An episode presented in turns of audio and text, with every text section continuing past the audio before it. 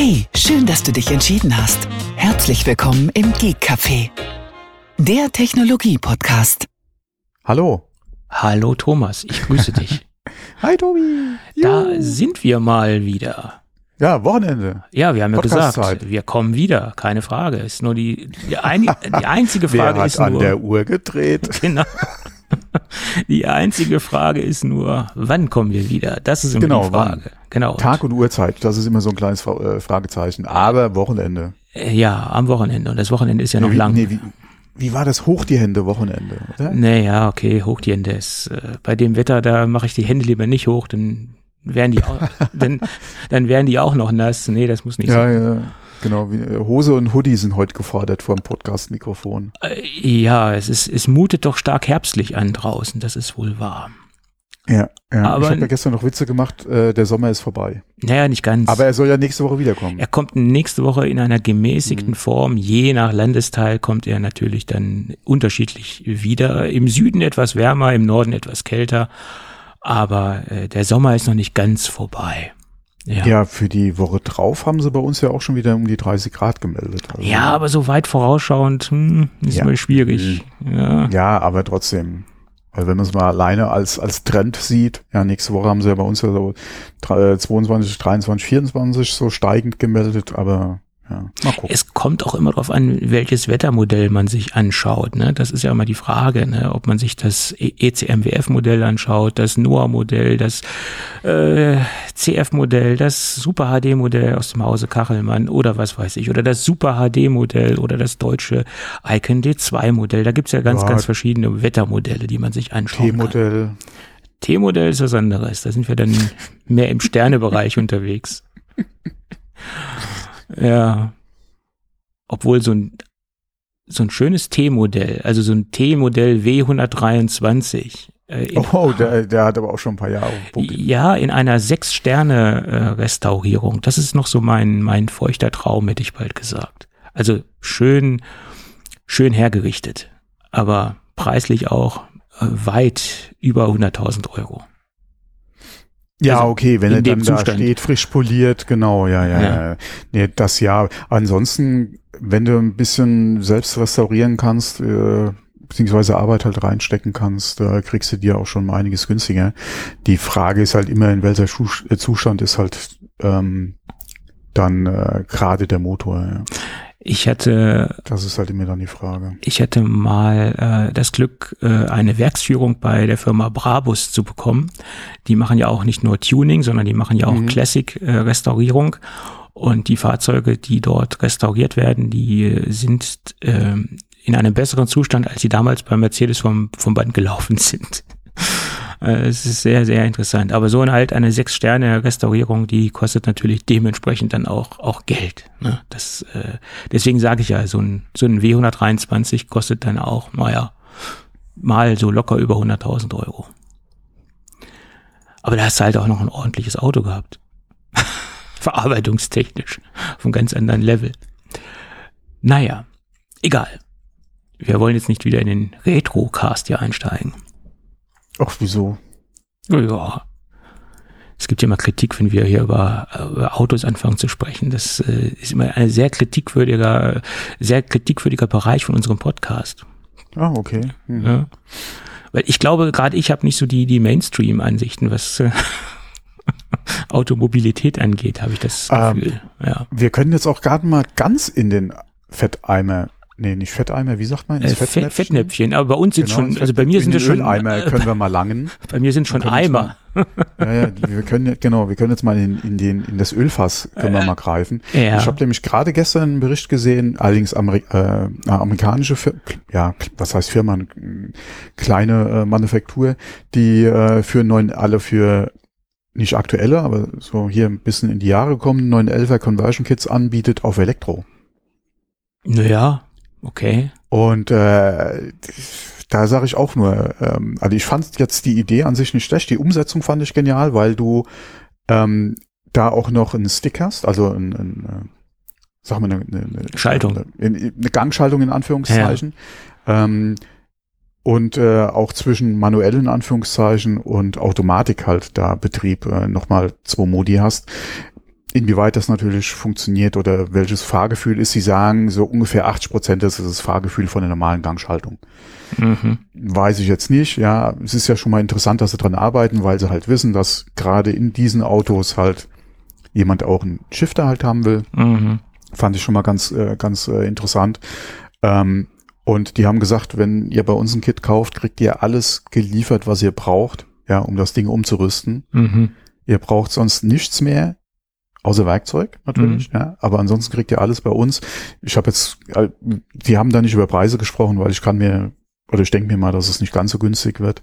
Ich habe dann auch nur gedacht, ah, Blasphemie, ja, ich will nicht wissen, wie viele Leute da äh, jetzt hier wieder Sakrileg, ja, und lass mir die ja. Finger von den alten 911ern, ja. Mhm. Ähm, wobei ich die Idee eigentlich ganz spannend finde, muss ich echt sagen. Gerade was jetzt so Fahrzeuge betrifft, die halt auf Elektro dann entsprechend äh, ähm, umzurüsten, das finde ich schon sehr spannend. Ja, die Idee ist prinzipiell okay. Äh, und man muss natürlich auch zur Ehrenrettung sagen, nicht jeder 911er hat den gleichen Wert.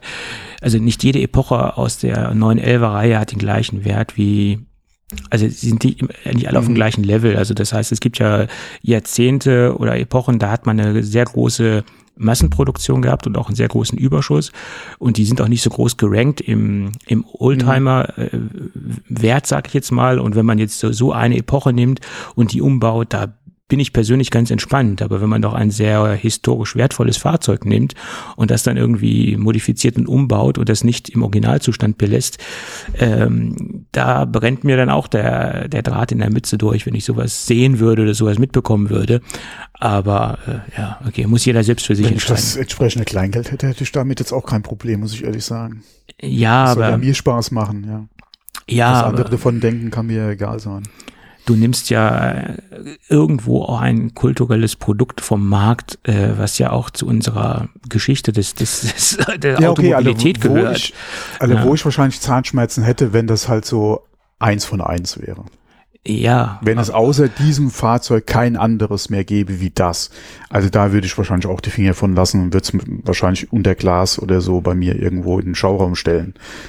Ähm, aber wie gesagt, wenn da genügend andere rumfahren, warum sollte ich mir ja, da klar. nicht das draus basteln, was ich gerne hätte? Aber da kann man ja auch drüber diskutieren. Eins oder zwanzig oder dreißig, wo fängt dann, fängt es dann an, wo es dann in die Masse Mehr geht? Mehr als eins.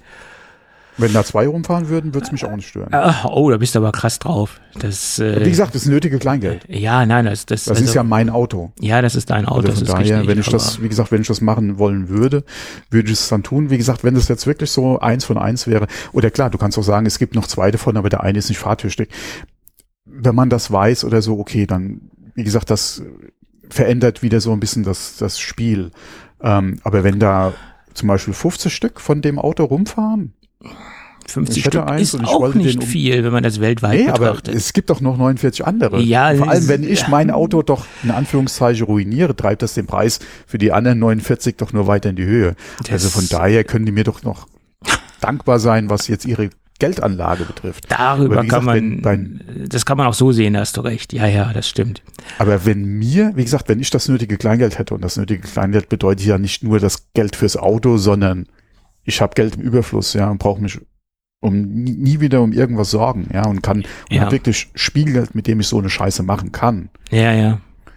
Dann, wie gesagt, klar, wenn ich jetzt das Geld oder das Auto als Anlageobjekt oder so sehen würde, ja, das gibt's ja auch bei, bei ja, ich sag mal, bei vielen Sammlern, die dann auch noch so den, die Wertsteigerung vielleicht hinten dran haben, dann kannst du so eine Scheiße nicht machen. Ja, also ich bin ja sowieso. Da wird selbst mit dem Nagellack irgendwo ein, ein, ein Fehler ausbessern. Ja, das ist ja schon, ah, so sehe ich das. Äh, hast du recht. Ähm, ich bin ja sowieso der Meinung, es sollte für gewisse Fahrzeuge, die einen gewissen Seltenheitswert haben, Denkmalschutz geben. Das bedeutet, dass der Besitzer dann nicht äh, inflationär wow. oh, oh, oh, eingreifen darf. Das ist meine Meinung. Ei, das wird ja. Ah, ja, ja also ich finde das du, du fängst jetzt auch nicht an, den Kölner Dom umzubauen in ein Mehrfamilienhaus. Äh, das ist, das ist wieder was anderes. Ja. ja aber guck gerade mal, was hier teilweise auch in, in in Alt, äh, nicht in Altbauten, in, äh, in einer Altstadt oder so an Häusern steht, ja aus 1723 oder die unter Denkmalschutz sind, wo, welche Probleme du da hast. Ich würde so ein Ding nie kaufen. Ja, aber das schützt natürlich erstens mal de, de, den Erhalt von historischen Gebäuden und so genauso Ja. würde so ein Denkmalschutz den Erhalt von historischen Fahrzeugen schützen. Boah, Freunde, äh, damit habe ich Bauchschmerzen. Ich nicht.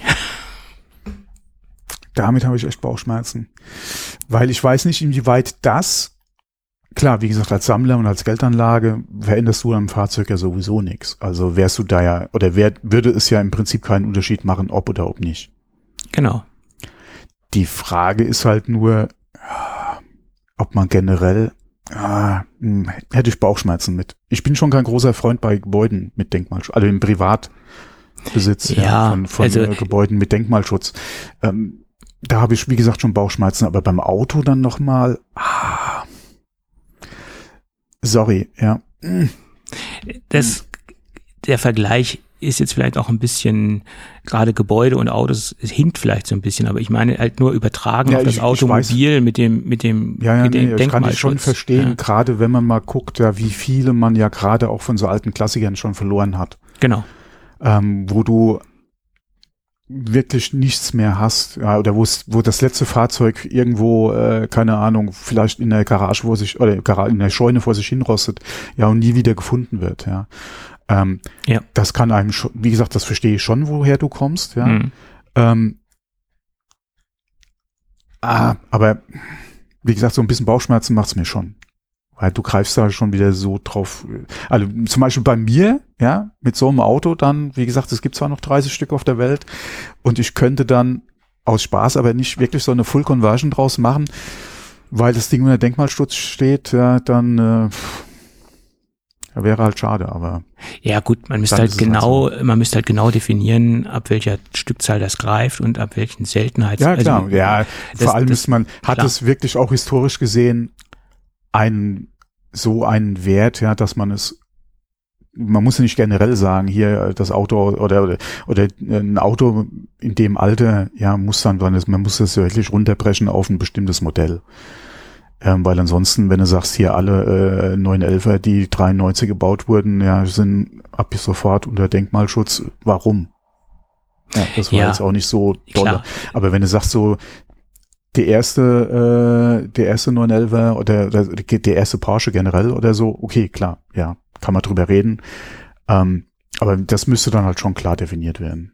Ja, ja, klar. Und dann wüsste ich es ja vorher und dann kann ich ja sagen, ob oder ob nicht, ja, wenn irgendwo dann halt. Also bei mir wäre es es wahrscheinlich nie ein Thema sein, in diesen Preisregionen generell was zu kaufen. Äh, aber mein Gott, äh, jetzt, hat, jetzt hat ja auch gerade der Hamburger den, den Euro-Jackpot geknackt, ja. Ja, mein Gott, Man weiß nie, ja. Man weiß nie. Äh, ja, man weiß nie. wenn man nicht spielt, dann wird man es wahrscheinlich nie wissen. ne? Äh, nee, wie war das? Wer nicht spielt, kann nicht gewinnen. So ist es. Genau. Ich spiele So, zwar, aber, aber- ich, ich gewinne nicht. ja, ja, okay, ich spiele ja auch nicht regelmäßig. Und gewinne dann trotzdem nicht. Jedenfalls nicht einen Jackpot, aber mein Gott. Hm. Es trifft mehr, als man denkt. Die typischen Lotto-Gesellschaftssprüche, ja. Du bist jetzt der Werbebeauftragte der äh, Lotto Toto. Oh nee, komm, oh nee, nee, nee. Also ich glaube, dafür dü- dürften wir dafür Werbung machen. Ich weiß es, Es kommt nicht. auf die Gesellschaft an und auf das Bundesland. Es gab mal Podcaster, die haben Werbung für Lottogesellschaften gemacht. Ja, Ah, okay. aber es kommt dann halt immer auf das Bundesland an. Frau Schöneberger hat in ihrem Podcast Werbung für Lotto gemacht, habe ich letztens gehört. Oder was heißt letztens? Ah, okay. Schon etwas länger her. Okay. Aber wie- Also gerade Glücksspiel würde ich, würde ich echt aufpassen. Naja, klar. dass, äh, bevor der Schuss nach hinten losgeht. Also wir haben jetzt hier gerade keine Werbung gemacht. Äh, dafür. Ja, ja, ist schon klar. Ähm, ja, okay, aber jetzt äh, haben wir, jetzt würde ich sagen, steigen wir mal in die Sendung ein. Äh, Genau, das kam jetzt ganz frisch von unserem Soundboard herunter. Genau. Running Gag. Ja, auch ein Running Gag und ein Follow-up-Thema ist es äh, von Fun Move oder es geht mal wieder über Fun Move. Ähm, da hat es sich jetzt so ergeben, dass sich ein eine Firma gemeldet hat, die eventuell Interesse hat, den Laden zu übernehmen. Ähm, ja, über die Firma habe ich jetzt gar nicht so stark recherchiert. Die, die nennt sich Micro Mobility und ähm, ja, das ist ein Unternehmen, was im Shared Mobility Bereich oder es ist ein Shared Mobility äh, oder Shared Mobility Anbieter. Äh, mehr habe ich jetzt über die Firma gar nicht recherchiert. Könnte aber ganz gut dazu passen, wenn jetzt das Unternehmen noch eine eigene Grundlage von von ähm, ja von Fahrrädern hätte oder das auch denn weiterhin vertreiben könnte oder weiterentwickeln könnte, ähm, könnte wird wahrscheinlich besser dazu passen, als wenn es jetzt so ein Traditionsunternehmen wie äh, was weiß ich Bosch oder sonst wer kauft. Ähm, wenn man einfach die vorhandene Infrastruktur oder das vorhandene, die vorhandenen Fahrzeuge oder Fahrräder halt weiterentwickelt, äh, wird das wahrscheinlich interessanter sein, als wenn es irgendwo in ein Unternehmen einfach so ein, einfließt. Ja. Und wie gesagt, ich habe mich in der letzten Zeit noch ein bisschen mit der Technik beschäftigt äh, von den Fahrrädern. Ja, es ist irgendwie so so der Tesla-Effekt. Ähm, viel viel Hightech im Bereich der der App-Anbindung und der ganzen ganzen Features her, aber konventionelle Technik, also wie wie die Schaltung der, der E-Shifter und so weiter relativ profan und relativ äh, simplifiziertes, äh, ein sehr simplifiziertes Fahrrad erinnert mich, wie gesagt, irgendwie an, an Tesla. ja, okay. Mit dem Statement haben, haben wir, das, haben wir die auch mal wieder im Podcast untergebracht, ne? Ja, ja, haben wir die auch mal wieder durch den Kakao gezogen, ja. Naja, wie gesagt, äh, es gibt, wie gesagt, ein erstes öffentliches Statement und äh, Übernahme in, äh, ein Übernahmeinteressenten, der äh, ja, Interesse bekundigt hat. Ja. Schauen wir mal. Ja, wo, wobei laut Insolvenzverwandt, da gibt's ja anscheinend schon mehrere Interessenbekundungen, aber ich, so viel ich weiß, ist jetzt Micromobility der erste, der auch ein Angebot, also ein unverbindliches Angebot abgegeben hat. Ähm, die sind, glaube ich, jetzt gerade dabei, ein tatsächlich, äh, was heißt denn tatsächlich, aber halt ein ausgearbeitetes Angebot halt zu, zu erstellen ja. und dann abzugeben. Mal gespannt, ja. Äh, die sind ja im E-Bike und glaube ich E-Scooter-Geschäft in den Staaten tätig. Mhm, kann sein, ja. Mhm. Wäre gar nicht mal so schlecht dann, mhm. oder würde passen, zumindestens mal von, von der Firma her. Mhm. Mal gucken, ob es dazu kommt, ja. Ja, mal gucken, was, was überhaupt. Also vor, mir hat jetzt Micromobility vorher jetzt nichts gesagt vor den News. Mir ähm, auch nicht. Von daher aber wie gesagt, als US-Player äh, wahrscheinlich auch jetzt nicht so groß, ja, sonst hätte man da gerade im E-Bike-Bereich mhm. mal was gehört hier bei uns. Mhm. Ähm, ja, okay, Scooter ist jetzt nicht so mein Ding, ja, von daher, okay. Ja, aber immerhin mal jetzt kein, kein Weltfremder, ja, oder kein anderes Startup, ähm, was irgendwie aus, äh, keine Ahnung, aus dem Lebensmittelbereich kommt. Also passt anscheinend irgendwie. Mal gucken. Ich, vor allem würde mich mal interessieren, wer die anderen Interessenten sind. Aber ja, ja. Ja, da wird jetzt natürlich noch nichts, äh, solange da nichts irgendwie wirklich in der Mache ist oder dann Bieterstreit anfangen sollte, wirst du da vorher eh nichts hören. Ja, ist ja auch gut so. Hm. Die sollen da jetzt erstmal gucken, dass sie da ein paar Angebote einholen und dann mal gespannt, was passiert. Genau. Abwarten. So, äh, Apple hat so ein paar Quartalszahlen rausgehauen und äh, naja, ich möchte jetzt hier gar nicht so im Detail auf alle auf alle Zahlen eingehen. Ich habe äh, das das haben andere schon getan und ich sage ja immer, gerade so Quartalszahlen, die kann man viel besser ähm, schriftlich äh, aufnehmen und mitverfolgen, als wenn man das jetzt im Podcast macht. Da gibt es so schöne Grafiken, so schöne Diagramme. Das ist in Schriftform viel schöner darzustellen als in Audioform. Anzumerken ist nur, dass äh, Apple im Endeffekt, ähm, ich sag mal wieder mit einem ganz großen blauen Auge davon gekommen ist, weil der Quartalsumsatz liegt bei, also in Q3, bei äh, Apples Q3-Rechnung sozusagen, bei 81,8 Milliarden Umsatz. Und das bedeutet, dass sie ein Prozent Quartalsumsatzrückgang haben, aber der Gewinn steigt um fünf Prozent. Also da ist das ganz, ganz große blaue Auge. Und das liegt im Großen und Ganzen, wenn man das mal ganz stark runterbricht, daran, dass die Service-Sparte extrem nach oben gegangen ist. Also es ist ein mhm. Allzeithoch. Service liegt bei 21,2 Milliarden Dollar. Das müsst ihr euch mal vorstellen, was für eine Menge Geld ja, in dem ja. Bereich alleine. Und das bedeutet ein Anstieg um 1,6 Milliarden. Also da haben sie drastisch äh, zugelegt. Und sie haben jetzt über alle Sparten, also alles das, was man bei Apple abonnieren kann, eine Milliarde Abos am Start. Eine Milliarde Abos, also eine Milliarde Kunden, die. ja, wobei, lass, lass uns mal das mal aufdröseln. Das ist ja. Jetzt willst du es doch Apple aufdröseln, TV. okay. Nee, das ist ja, ist ja Apple TV, das ist Apple Music. Ja. Das ist iCloud. Ja. Noch was? Naja, du kannst ja zum Beispiel dieses, dieses Apple One machen, da hast du ja alles mit drin, zum Beispiel, dieses große Abo. Du kannst es aber auch ja, alles okay, einzeln machen. Apple Music, Apple, ja, ja, Apple okay, TV. Dann, dann, äh, okay, dann hast du die vier Fitness Abos, Plus, die du abschließen kannst. Fitness Plus. Ah, Fitness habe ich vergessen, genau. Ja. ja. Und äh, Speicher, iCloud, ne, in den verschiedensten. Ja, iCloud hatte ich ja schon gesagt, ja. Größen. Wobei die Frage, genau, du hast ja die verschiedenen Größen, die du abschließen kannst, weil sagen wir mal alles iCloud. Genau, weil das sind eigentlich die, die, die mir jetzt so spontan einfallen, ja, die ich da im Ohr dann hatte. Aber darüber eine Milliarde Abos. Nicht schlecht, ja. Ähm, ja, auf jeden Fall. Äh, das ist, ist Wahnsinn. Und ich meine, Apple ist ja sehr clever. Ähm, sie verdienen ja letztendlich mit den Abos, wie gesagt, eine Menge Kohle und auch der, der Zweitmarkt äh, ist ja dann mit inbegriffen. Das heißt, wenn ich jetzt mein iPhone weiterverkaufe und derjenige schließt dann ein Abo ab, hat Apple den ja auch noch als Kunden sozusagen. Also sie haben ja, ja eine große Wertschöpfungskette aufgebaut, in dem, dass auch die alten Geräte wahrscheinlich in irgendeiner Weise mit äh, einem Abo betrieben werden und sei es nur für ein paar äh, Euro im Monat eine kleine iCloud-Größe. Ähm, immerhin, es ist ein Abo oder sei es ein Apple TV Plus oder was auch immer. Hm. Keine Ahnung. Wobei, man muss ja jetzt, um das Thema mal kurz zu hijacken, man muss natürlich jetzt auch sagen, dass solche Zahlen, ja, und auch wenn Netflix, ja, und andere Abo-Dienste ihre Zahlen bekannt geben, zumindest mal das an Zahlen, was sie halt sagen, ja, hier wird ja auch nicht aufgedröselt, jetzt runter auf Apple TV oder auf Music zum Beispiel, ähm, das natürlich jetzt gerade, wenn man mal den Streik in Hollywood anguckt, da natürlich dann da auch wieder Munition liefert für, äh, für die Verhandlungen. Mhm. Ähm, weil das sind Zahlen, ja, gerade die 21,2 Milliarden. Wie gesagt, wir wissen nicht, wie sie sich in den Services jetzt aufteilen. Es könnte ja auch sein, dass 20 davon iCloud sind. Klar. Ja, 1,2 auf Apple TV und Music abfallen. Ich ja. denke nicht, dass es so die Aufteilung ist. Aber wie gesagt, man, wir wissen es nicht. Ja, naja, klar. Ähm, weil die Argumentation da ja gerade ist, ja, dass Netflix ja sich den ganzen Zahlungen da entzieht, ja, und äh, da mehr Geld fließen muss. Ja, wie gesagt, und 20 Milliarden, das ist natürlich eine Summe. Ähm, das, äh, wie gesagt, denke ich mal, wird da bei den nächsten Gesprächen unter anderem mit äh, aufs Brot geschmiert, ja.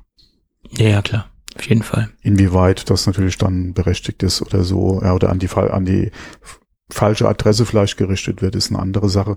Weil ich sage auch immer, Freunde, klar, seht ihr, welche Umsätze Apple, ja, Disney, äh, äh, Paramount, äh, Netflix machen.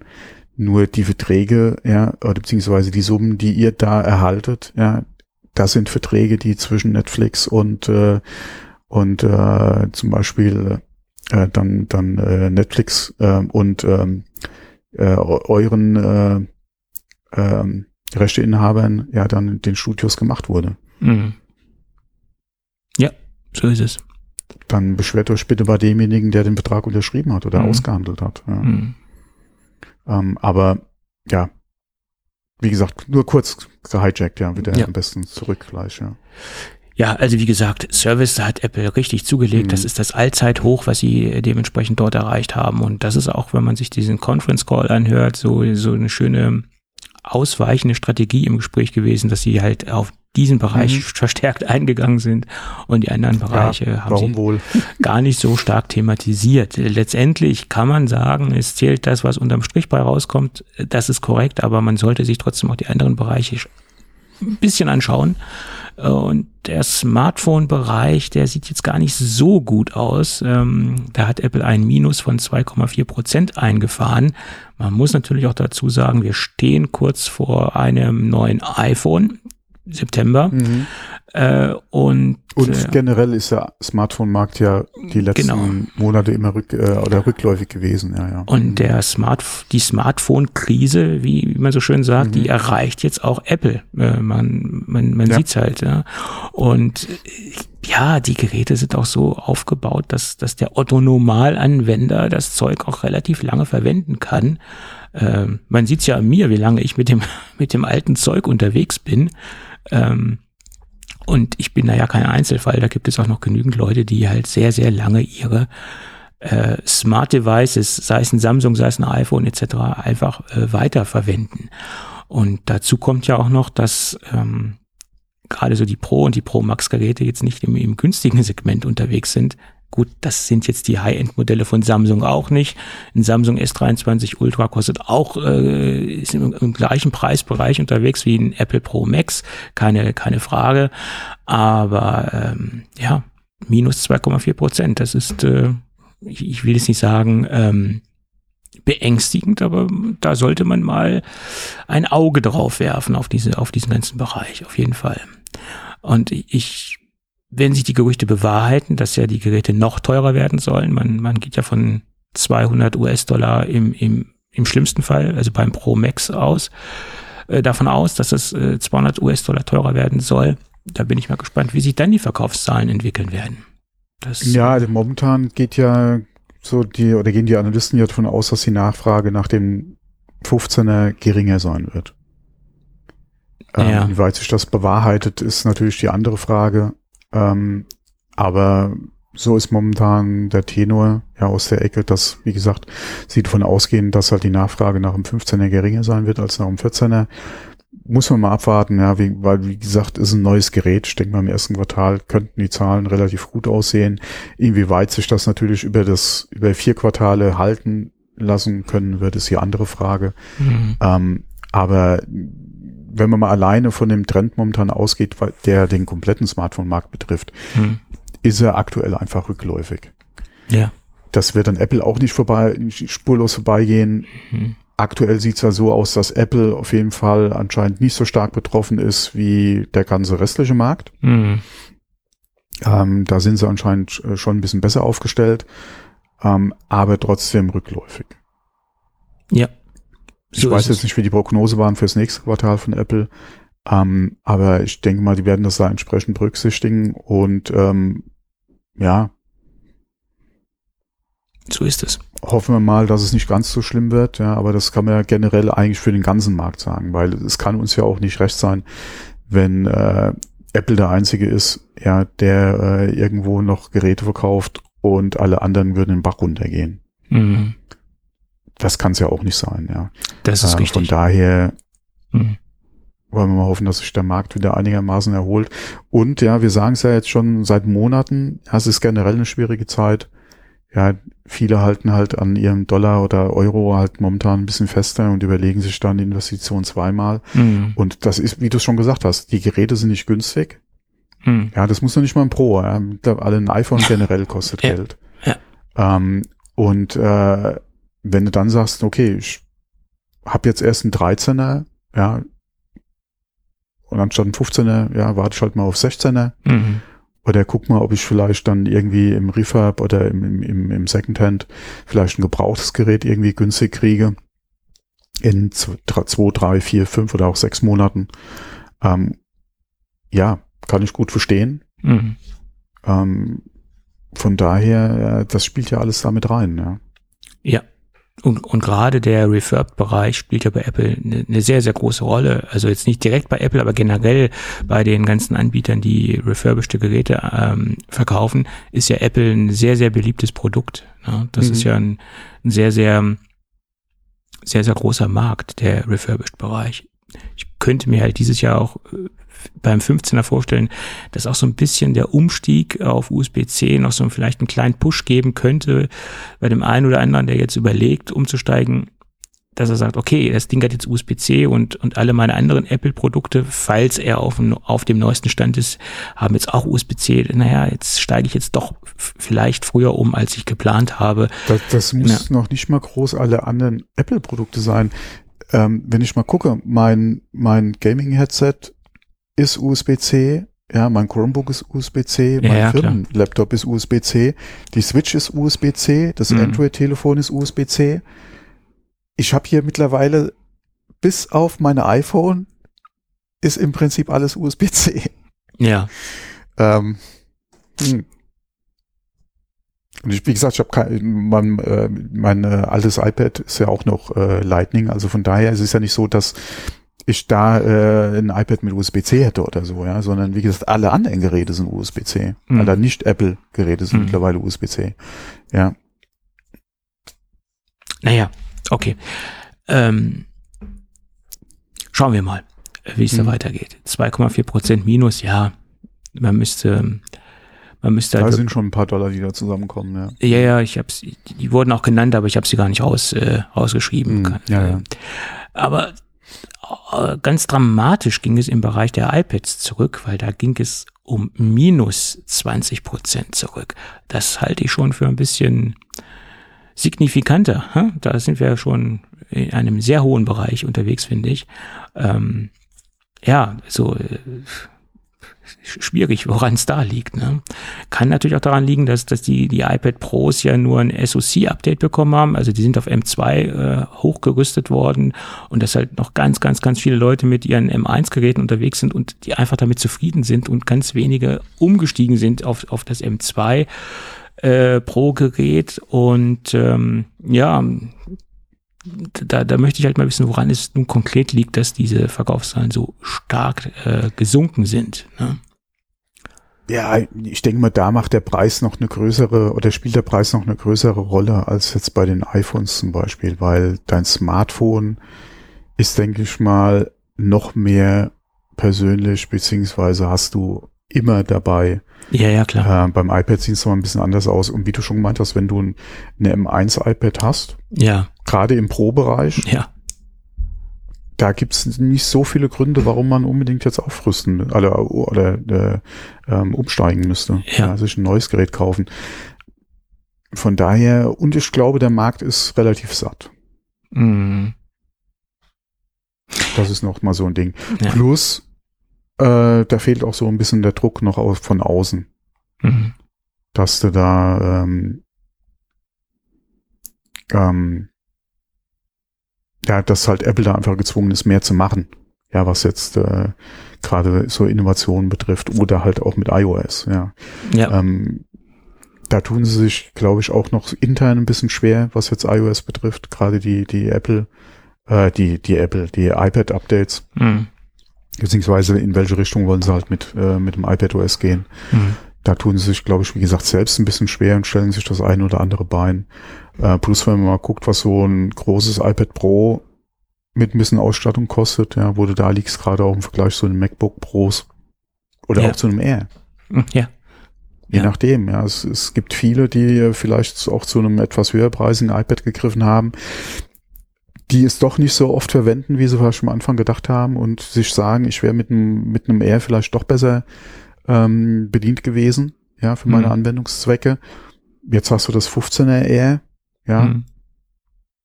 könnte auch nochmal so ein Ding sein, ja. ja, ist richtig. Aber klar, minus 20 ist natürlich schon eine Ansage, ja. Ja.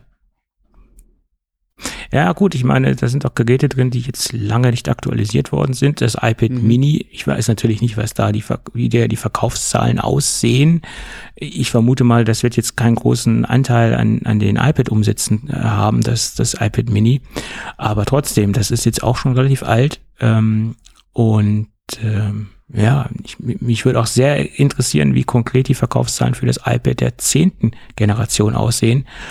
Ähm, das ist ja immer noch, ja, also ich weiß nicht, also ich habe in der freien Wildbahn ganz wenig Leute gesehen, die sich das iPad 10 gekauft haben. Entweder sind Ja. sie dann auf das auf das 9er gegangen, was ja immer noch im Portfolio ist, oder haben sich dann ein iPad Air geholt.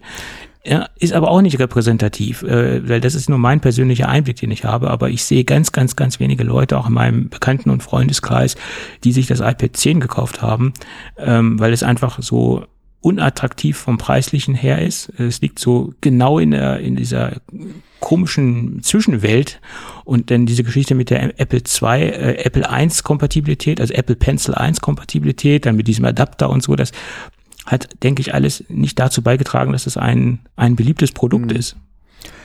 Wir haben es in den Vergangenheit schon öfter mal angesprochen und ich bin nach wie vor fester Überzeugung, dass Apple in der iPad-Sparte aufräumen müsste. Die müsste das Ja. dringend äh, ein bisschen entschlanken.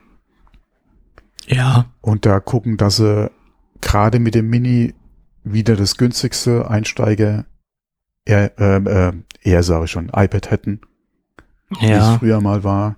Und dass sie da äh, iPad Air, iPad, iPad Pro, dass sie da, wie gesagt, klar definiert haben, wo sie hinwollen. Von mir aus auch gerne eins abschaffen. Ja, Mhm. iPad, iPad Air, dass sie da, wie gesagt, wieder eine, eine etwas klarere, auch von der Preisgestaltung her, ähm, Linie schaffen, was, was die iPad-Familie betrifft. Ja. Obwohl das iPad Mini als das kleinste Gerät äh, zu etablieren, da kann man natürlich auch drüber streiten, weil ich, ich könnte mir vorstellen, dass auch genauso viele Leute unterwegs sind, die sagen, ich möchte gerne ein iPad Mini Pro haben, also maximale Leistung, maximale, äh, maximales Feature-Set in einem sehr kleinen Format. Also da kann man natürlich auch drüber diskutieren, äh, ob man das Mini wirklich als das kleinste Gerät äh, positionieren sollte. Ähm, ja, das, das ja. Aber da fängst du wieder an. Willst du dann wirklich ein iPad Pro Mini, iPad Pro und ein iPad Pro äh, Maxi dann haben? Ja. Drei. Ja, ja. Äh, willst du dann nochmal ein iPad Mini haben, was kein Pro hat? Mhm.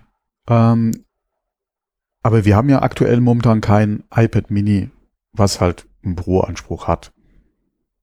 Nee.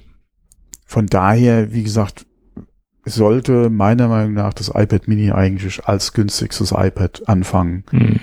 Und auch preislich attraktiver sein, als es aktuell ist. Ja. Äh, und dann, wie gesagt, fängst du halt mit den größeren iPads an. Ob du dann ein iPad und ein iPad Air brauchst, ist auch mal so ein Fragezeichen. Klar brauchst du ein günstiges, großes iPad für einen Einstieg. Gerade nach unten hin vom Pro. Aber brauchst du da ein iPad und ein iPad Air? Mhm. Ja, das ist halt die Frage. Ja. Und ähm, ja. Ja, dieses Zehner, das ist irgendwie ganz, ganz komisch positioniert worden. Mhm. Ne?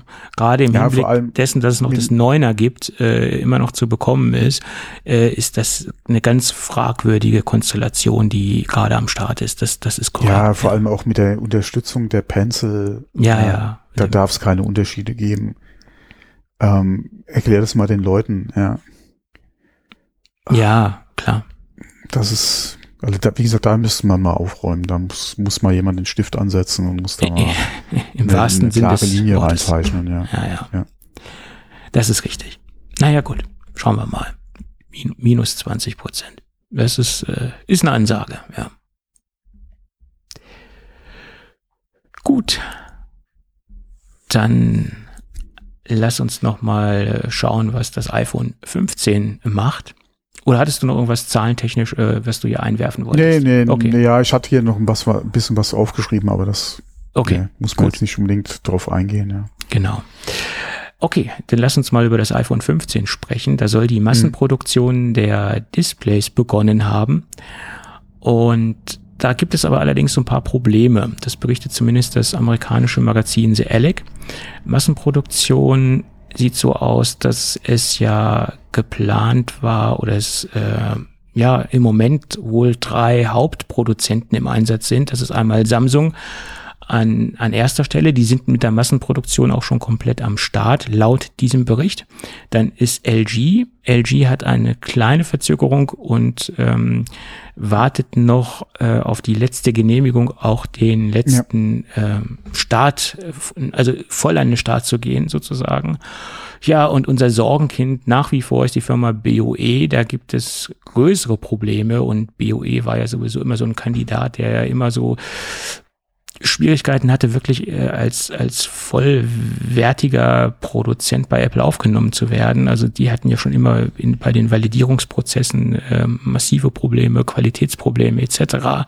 Und da sieht es jetzt so aus, dass die wahrscheinlich ähm, oder nicht nur wahrscheinlich, sondern Apple hat laut diesem Bericht die Bestellung bei BOE zurückgezogen, äh, da es da massive Probleme ähm, gibt.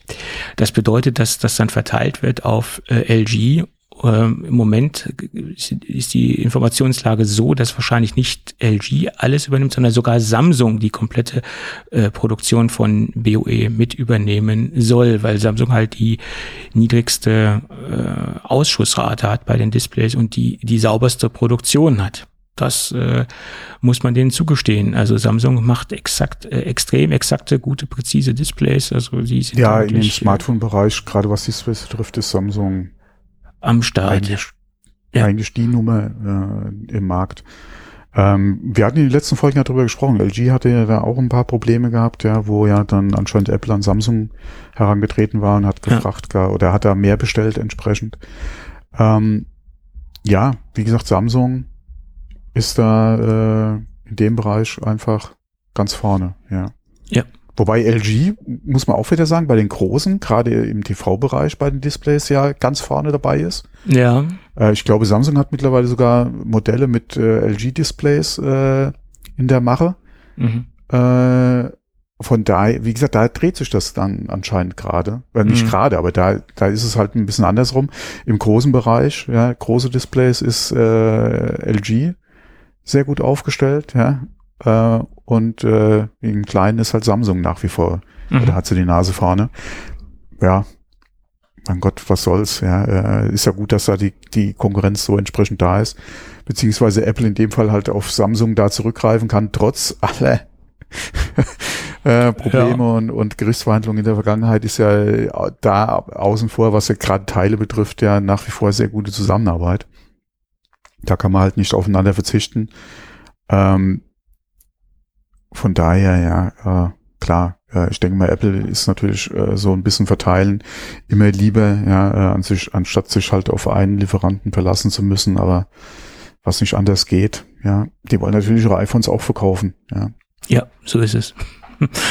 äh, es gibt aber noch Probleme im Bereich der, der Periscope-Geschichte, also das Periscope-Linsenmodul, was ja eine Kooperation zwischen Sony und LG ist. Also diese Module beinhalten halt zwei technologische Träger sozusagen. Einmal das, äh, die Optik von Sony und einmal den elektronischen Bereich von LG. Und dieses Linsenmodul macht wahrscheinlich, oder nicht nur wahrscheinlich, es soll wohl große Probleme mhm. machen, dass die Produktionsausbeute sehr gering ist. Bedeutet, ja da haben sie Probleme, wohl genügend Stückzahlen äh, herstellen zu können. Das betrifft ja in Anführungsstrichen nur die Pro Max Geräte, weil das ja ein exklusives Feature mhm. ist für die Pro Max Geräte. Na, da bin ich gespannt. ja, ich bin da auch sehr gespannt, weil ich hatte schon gesagt, das einzige Grund, warum ich mir eventuell vorstellen könnte, auf den 15er umzusteigen jetzt, ja. wäre halt die neue Kameratechnik. Mhm. Ähm, wobei ich da noch Bauchschmerzen wegen der Gerätegröße hätte, weil ich ja momentan auch nicht, äh, beziehungsweise mit einem iPhone 13 unterwegs bin, mhm. ja auch nicht mit dem großen, sondern mit dem Standard. 6.1. Äh, mit dem normalen 6,1 Zoll ist das, ja. Mit dem normalen iPhone, mhm. sage ich jetzt mal. Also das wäre so ein Ding, aber wie gesagt, das Kamera bin ich sehr, sehr interessiert. Mhm. Würde allerdings aufgrund der aktuellen Berichterstattung sowieso jetzt erstmal nicht direkt bestellen wollen zum Verkaufsstart sondern würde da erstmal abwarten, ja, wieso die, die Berichte zur Kamera sind, beziehungsweise äh, sowieso die ersten Wochen mal, ja, nicht, dass da irgendwo vielleicht draußen im Feld noch äh, irgendwo ein Problem auftauchen sollte, als wenn jetzt die Geräte wirklich in der Masse dann rausgehen. Mhm. Ähm, da würde ich sowieso erstmal abwarten. Ähm, aber wie gesagt, die Berichte, ja, hm, die äh, würden mich eher mal zum Abwarten ja, ja. Äh, bringen. Ja, wobei so im Markt bin ich ja nicht, aber wie gesagt, ich bin ganz gespannt auf die Kamera. ja. Ich, ich bin ganz gespannt auf die, auf die Preise von dem Gerät, weil das ist für mich letztendlich entscheidend, ob es vielleicht doch eine, ein Pro-Gerät werden wird oder ob es kein Pro-Gerät werden wird da muss ich dann irgendwo eine Grenze ziehen. Das habe ich auch schon öfter gesagt, ob es äh, nicht nur auch ein normales ja, iPhone tun würde. Ne? Das, das ja, Preis klar. Ja. Aber wie auch, wie, wie so oft kann man sich den Preis ja auch wieder dann, dann schön rechnen. Ja. Weil wie gesagt, wenn die Kamera so viel geiler werden würde, dann würde es eventuell auch den Preis äh, zu einem gewissen Prozentpunkt einfach relativieren. Ähm, wenn die Kamera. Aber dafür muss die Technik halt einfach passen. Wenn die Und Kamera gesagt, äh, für, für, für jemanden oder für, für einen persönlich dann wichtig ist und das ein Genau. Kaufkriterium ist, auf jeden Fall, Mhm. keine Frage. Aber wenn das jetzt ein sekundärer Punkt ist, dann Ja, klar. ähm, ist es äh, nicht das, äh, für, für mich ist es jetzt nicht das ausschlaggebende Kriterium, äh, Ja, jetzt das Pro Max äh, zu nehmen. Wenn jetzt die Summe der Funktionen und der Features jetzt äh, überwiegt, ich sag jetzt mal Action-Button, der, davon kann man ausgehen, dass das normale Gerät kein Action-Button bekommen soll. Ein Titanrahmen soll ja verbaut sein in der Pro Max-Serie, bessere, wie gesagt, Periscope-Kamera und einen etwas dünneren Bildschirmrand und man muss halt gucken, ob jetzt diese Funktionen unterm Strich ein das wert ist, diesen Aufpreis zu bezahlen. Ähm, oder wenn jetzt zum Beispiel statt USB-C, äh, USB-C respektive Thunderbolt 4 mit an Bord ist, solche Kleinigkeiten, ne, das, das könnten dann doch bei mir im Gesamtpaket vielleicht noch das, den ausschlaggebenden Punkt ergeben, doch das Pro Max zu nehmen. Aber da muss ich halt schauen, was, was kommt und was es letztendlich kosten wird. Ne? Weil bei Thunderbolt hätte man mich dann sofort. Ja, ähm, ja, okay, das ist halt auch wieder die Frage. Ähm, Wäre jetzt mich jetzt nicht so das Killer-Feature. Also was mir noch Bauchschmerzen machen würde, ist, wenn zum Beispiel die Pros auch bei uns jetzt dann nur als eSIM kämen. Ja, okay. Ähm, das, Das- wäre noch mal so ein Ding, da müsste man halt mal gucken, inwieweit einem das Feature halt wichtig oder, oder ein Ausschlusskriterium wäre. Könnte für den einen oder anderen Nutzer, denke ich mal, noch mal ein, Thema sein, über was er nachdenken muss. Mhm. Ähm, aber wir hatten das ja in Bezug auf das letzte iPhone ähm, ja schon gesagt, ja, in den Regionen oder gerade in Amerika, wo es halt als eSIM Uni kam, dass es langfristig ähm, einfach drauf hinauslaufen wird. Ja, dass wir wahrscheinlich beim iPhone, auch beim iPhone dann ein, ein eSIM-Only-Gerät haben werden. Ob das jetzt bei uns mit dem 15er schon so weit sein wird oder dann mit dem 16er, muss man mal abwarten. Aber das ist ein Thema, was einfach im Raum steht. Mhm. Wie gesagt, über kurz jetzt eher nicht, aber über lang wird das, denke ich mal, was sein, wo man sich dann einfach mit anfreunden muss. Mhm. Ja, dass es halt, wie gesagt, vielleicht nur noch eine ESIM-Version geben wird. Mhm. Da hat man jetzt auch lange nichts äh, von gehört, äh, wie das aussehen wird äh, bei uns, ob wir jetzt auch eine Only eSIM-Version bekommen sollen oder nicht oder keine Ahnung. Schauen wir mal. Ich denke mal, dass wahrscheinlich ein paar Märkte dazu kommen, inwieweit es Mhm. natürlich in Europa Mhm. dann soweit sein wird oder halt dann in einzelnen Ländern in Europa, muss man mal abwarten. Ähm, aber wie gesagt, ich denke, das wird für die nächsten Jahre auf jeden Fall ein Thema sein. Mhm. Ja, in den nächsten Jahren auf jeden Fall. Aber wie gesagt, auf, Mhm. ob das dieses Jahr kommen wird, da, da setze ich mein Fragezeichen dahinter. Würde ich auch, weil Mhm. ich denke, man hätte da wahrscheinlich gerade von den deutschen Herst äh, äh, was Carriern, Herstellern, von Telekom, den deutschen ja. Mobilfunkanbietern Mhm. vielleicht schon mal was gehört. Ja. Ähm, aber ja, wie gesagt, es ist eine Möglichkeit. Also ich würde es nicht ausschließen. Also ich würde es nicht 100% ausschließen. ja. Ich bin jetzt nicht voll nicht davon überzeugt, dass es jetzt schon soweit sein wird. Mhm.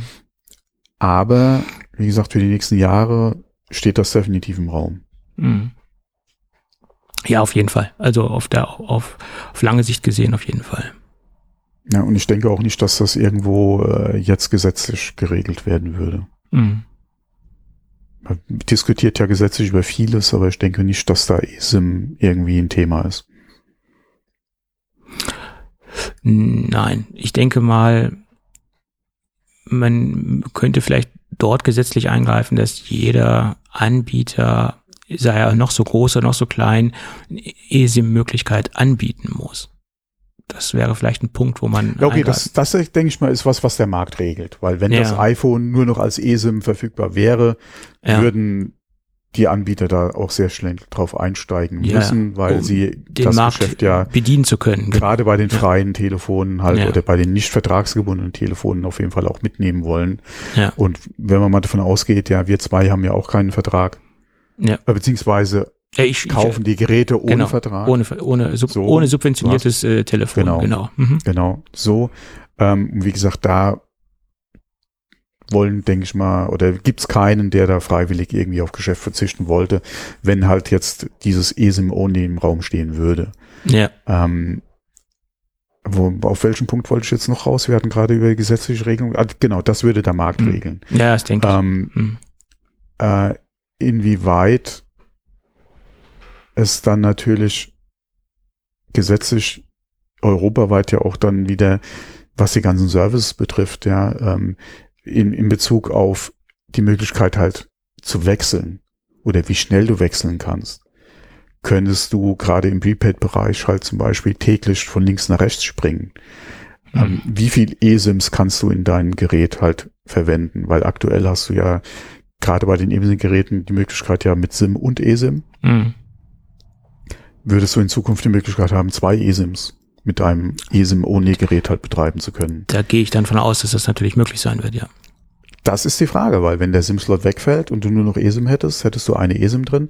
Und dann ist halt die Frage, inwieweit müsste man da halt klar regeln, also gesetzlich, dass du halt, auch wenn du eine eSIM-Vertrag hast oder ein Gerät mit, wie gesagt, mit einem eSIM-Vertrag, dass du trotzdem die Möglichkeit hättest, gerade wenn du im Ausland unterwegs bist, da halt eine andere eSIM halt innerhalb von x Stunden halt aufs Gerät draufzukriegen zum Beispiel. Ja, ja. Oder halt eine zweite eSIM. Ähm, da muss man mal gucken, wie wird der, äh, der Markt reagieren und müsste es da eventuell gesetzlich eine Regelung geben, um das halt entsprechend zu steuern. Nicht, dass du dann wieder die Probleme hast, wie wir sie ganz am Anfang oder die jahrelang ja am Anfang hatten, dass du Carrier-gebundene Geräte hast. Ja, aber ich, ich- ja, also die Gefahr ist, denke ich, sehr gering, dass man jetzt ein, ein Closed Also, wie, wie, wie, wie hieß das früher? Simlock? Nee. Simlock, ja, ja. dass du dann jetzt hier so ein eSIM-Log hättest. Da, also in diese Zeiten möchte ich eigentlich ungern wieder zurückfallen. Ich glaube, da, da werden wir auch zu schnell nicht wieder hin zurückfallen. Also das halte ich jetzt mal für ausgeschlossen. Ja, das ist halt die Problematik, die mit einer eSIM-Only halt im Raum steht. Ja. Möglich. Ja, Aber wenn du dein Gerät mit Vertrag zum Beispiel bei einem Anbieter kaufst und der Anbieter dann sagt, okay, wir haben nur noch eSIM-Geräte und die eSIM wird da aktiviert und äh, du bist da jetzt erstmal zwei oder mit, mit der Vertragslaufzeit kannst du halt da keine andere eSIM draufspielen. Da sind wir wieder dann bei dem Thema, ja. Und da möchte ich eigentlich nicht unbedingt hin, ja. mm, Klar kann man dann wieder sagen, warum kaufst du dein Gerät mit Vertrag? Aber dafür gibt's ja tausend Gründe, ja. Ähm, aber das sind halt so das, das sind halt die Fragen, die dann halt mit dieser Problematik der eSIM Only dann halt kämen. Wir sind noch nicht so weit, aber da, wie gesagt, da kann man ja schon mal anfangen, sich seine Gedanken dazu zu machen. äh, ja. Ja. Ja. Will man sich die Gedanken machen? Hm, ähm, wird es der Fall sein? Wir wissen es nicht, ja. Mm. Wir hoffen mal, dass äh, gerade aus der Historie heraus die ganzen Anbieter ihre Lehren halt gezogen haben. Nur die Frage ist halt, inwieweit sehen sie das halt als neue Möglichkeit, ja. Mm. halt wieder Leute an sich zu binden. Mm. Ja. Gut. Äh, Ja, Leute genau. an sich zu binden, das ist ein gutes Thema. Äh, Luckshare scheint äh, zumindest äh, für die für die erste Produktionscharge und auch für die für das erste Produktionsjahr exklusiv Apple an sich gebunden zu haben. Das berichtet ein Mitarbeiter aus der äh, Für die Vision Pro meinst für die Vision Pro, genau. Das Ja, berichtet mhm. ein Mitarbeiter aus der Lieferkette sozusagen. Exklusiv in einem Financial Times Interview berichtet er darüber, dass äh, Luxshare, Luxshare und Apple wohl sich so ein bisschen ähm, ja gebunden haben für längere Zeit und dass äh, Foxconn ja erstmal leer ausgeht, ähm, zumindest für das erste komplette Produktionsjahr. Ähm, das sieht so aus, dass, äh, wenn man das jetzt mal so ein bisschen runterbricht und das jetzt aus dem Interview her so herausstellt, äh, ist der Hauptgrund, dass Luxshare für sehr viel verrückte Ideen bereit war, gemeinsam an dem Produkt äh, zu arbeiten und auch ein bisschen mehr Innovationen reinzustecken, als es wohl Foxconn war äh, und sie für verrückte Ideen offen waren, äh, heißt es so frei übersetzt aus dem, aus dem Interview heraus. Und das kam Apple sehr, sehr gelegen und sie hatten da wohl eine sehr gute, ähm, ja, Chemie im Entwicklungsprozess und das hat äh, wohl Apple erstmal dazu bewogen, äh, Luxshare die Treue zu halten, wie gesagt, für das erste Produktionsjahr. Und ähm, man konnte halt auch noch aus dem Interview herauslesen, dass es wohl das ähm, das komplexeste Konsumergerät aller Zeiten ist, äh, was jemals äh, wie gesagt, produziert worden ist. Egal, ob es jetzt ein Foxconn, ob es äh, sonst wer ist, der das produziert. Das ist also wohl ein, ein extrem komplexes Produkt im, im Herstellungsprozess. Also das Produktionsverfahren ist, wie gesagt, äh, sucht seinesgleichen, äh, was die Komplexität was das Komplexe äh, beanlangt. Na, bin ich gespannt, äh, wann dann irgendwann mal ein anderer äh, Hersteller einsteigt, weil ich persönlich sehe da so ein bisschen eine, eine Gefahr drin, in Anführungsstrichen, weil ähm, Luxshare ist ein reines chinesisches Unternehmen und chinesische Unternehmen, ja, unterliegt ja so ein bisschen dem chinesischen Staat und der Kontrolle. Und ähm, Foxconn ja, ist ja in Taiwan beheimatet und ähm, da sieht das alles ein bisschen anders aus. Ja, wie gesagt, Luxshare steht unter der Kontrolle von, von Peking. Und ob ja, das so das, schön ist. Das mal außen vor. Ich ja. denke, dass Luxshare wahrscheinlich zu mehr verrückten Ideen von Apple Ja gesagt hat als Foxconn. Ja, klar, das, das, das ging ja aus dem äh, Interview hervor, klar. Naja, ähm, ich denke, Foxconn ist da wahrscheinlich ein bisschen unflexibler oder realistischer an die Sache rangegangen und hat gesagt, ja. hier in Scale so ein komplexes Produkt unter den und den möglich, äh, Bedingungen ist es vielleicht machbar mit den und den Stückzahlen beziehungsweise eventuell Ausschuss, ja, den wir dann produzieren. Mhm. Und äh, Luxshare hat dann wahrscheinlich eher gesagt, ah, das kriegen wir alles hin. Ähm, ja. Ähm, ich bin mal gespannt, also inwieweit dann äh, das so funktioniert, beziehungsweise äh, Luxshare dann auch wirklich unterm Strich dann Geld mitverdienen kann. Ähm, und nicht äh, hoffentlich dann ähm, äh, ja in die roten Zahlen äh, driftet, weil sie sich ein bisschen übernommen haben, ähm, beziehungsweise äh, Apple dann auch die Stückzahlen rauskriegt, diese diese äh, dann erwarten beziehungsweise vereinbart haben. Ähm, muss man mal abwarten. Ja. ja. Naja, ich hoffe, Luxshare kann das Ganze dann auch äh, so gut Stimmt, umsetzen ja. und und und mhm man kann dieses extrem komplexe Produkt dann wirklich auch ähm, vom Profit her vernünftig auf die, auf die Straße bringen, in Anführungsstrichen, oder unter die Leute bringen, mhm. ohne dass man da jetzt wirklich einen großen Produktionsausschuss hat. Ja. Naja, obwohl. Das ist halt echt die Frage. Wollte Luxshare äh, unter allen Bedingungen äh, oder mit aller Kraft halt unbedingt diesen Auftrag an Land holen? Da kann man von ausgehen. Ja. Und äh, dann natürlich auch gesagt hat, wenn wir das so machen, dann wollen wir es exklusiv haben, ja. Mhm.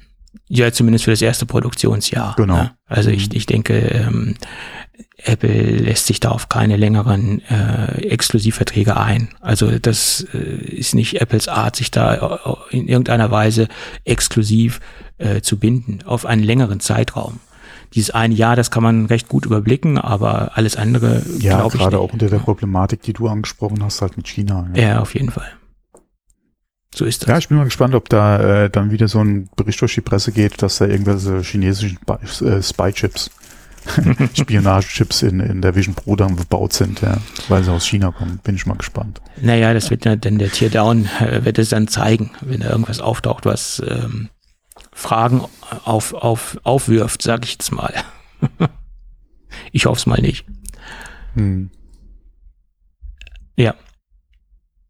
Das wäre, äh, aber wo ich jetzt den Witz gemacht habe, also was man, was man ja wirklich noch mal überdenken muss, ist, wenn das, wie gesagt, äh, ein, Unter ein chinesisches Unternehmen ist, wo auch die Regierung die Finger mit dem Spiel hat, inwieweit hätte das äh, Einfluss darauf, wenn es zum Beispiel um Regierungseinkäufe geht?